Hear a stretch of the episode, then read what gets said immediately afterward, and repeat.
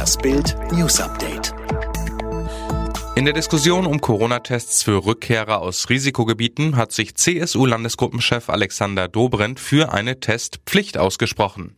Gerade wenn man aus Risikogebieten kommt, dann sollte es einen verpflichtenden Test geben, sagte Dobrindt am Sonntagabend im Bildtalk die richtigen Fragen. Und wenn es rechtlich nicht geht, dann muss man das entsprechende Recht schaffen, so dass es geht.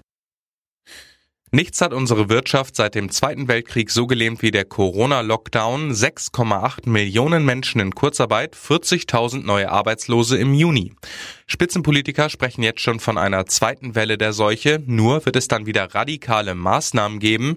Der schwedische Topökonom Robert Bergquist warnt die Bundesregierung vor den Folgen.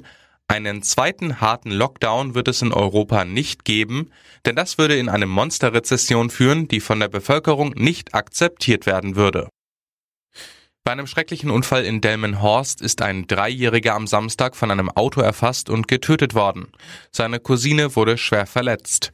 Die 22-jährige Fahrerin des Wagens gab an, dass die Kinder gegen 16 Uhr plötzlich und für sie unerwartet auf die Fahrbahn der Bremer Straße getreten seien, bevor es dort dann zur Kollision kam. Trotz Bremsung sei es ihr nicht mehr möglich gewesen zu verhindern, dass ihr Auto beide Kinder erfasste. Früher drehte sie unter anderem die 90er Jahre Disney-Serie Das Leben und ich. Heute verdient sie ihr Geld mit Pornos. Warum Maitland Ward sich dazu entschieden hat und wie der neue Job für sie ist, erklärt sie jetzt in einem offenen Brief mit der Überschrift Wie mich der Porno vor Hollywood rettete.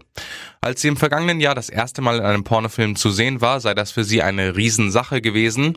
Mittlerweile ist Maitland Ward Star in vier Pornofilmen, hat dafür schon sechs Preise eingeheimst. Berlin, Berlin, wer fährt nach Berlin? Um 18.35 Uhr schraubt der DFB-Präsident Fritz Keller am Sonntag die erste Loskugel auf und zeigte sie in die Kamera. Erster FC Nürnberg.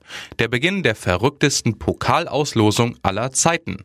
23 Kugeln im Amateurtopf waren bei der Ziehung der ersten Runde, die vom 11. bis 14. September ausgetragen wird, nur Platzhalter, denn erst 41 der 64 Clubs sind qualifiziert.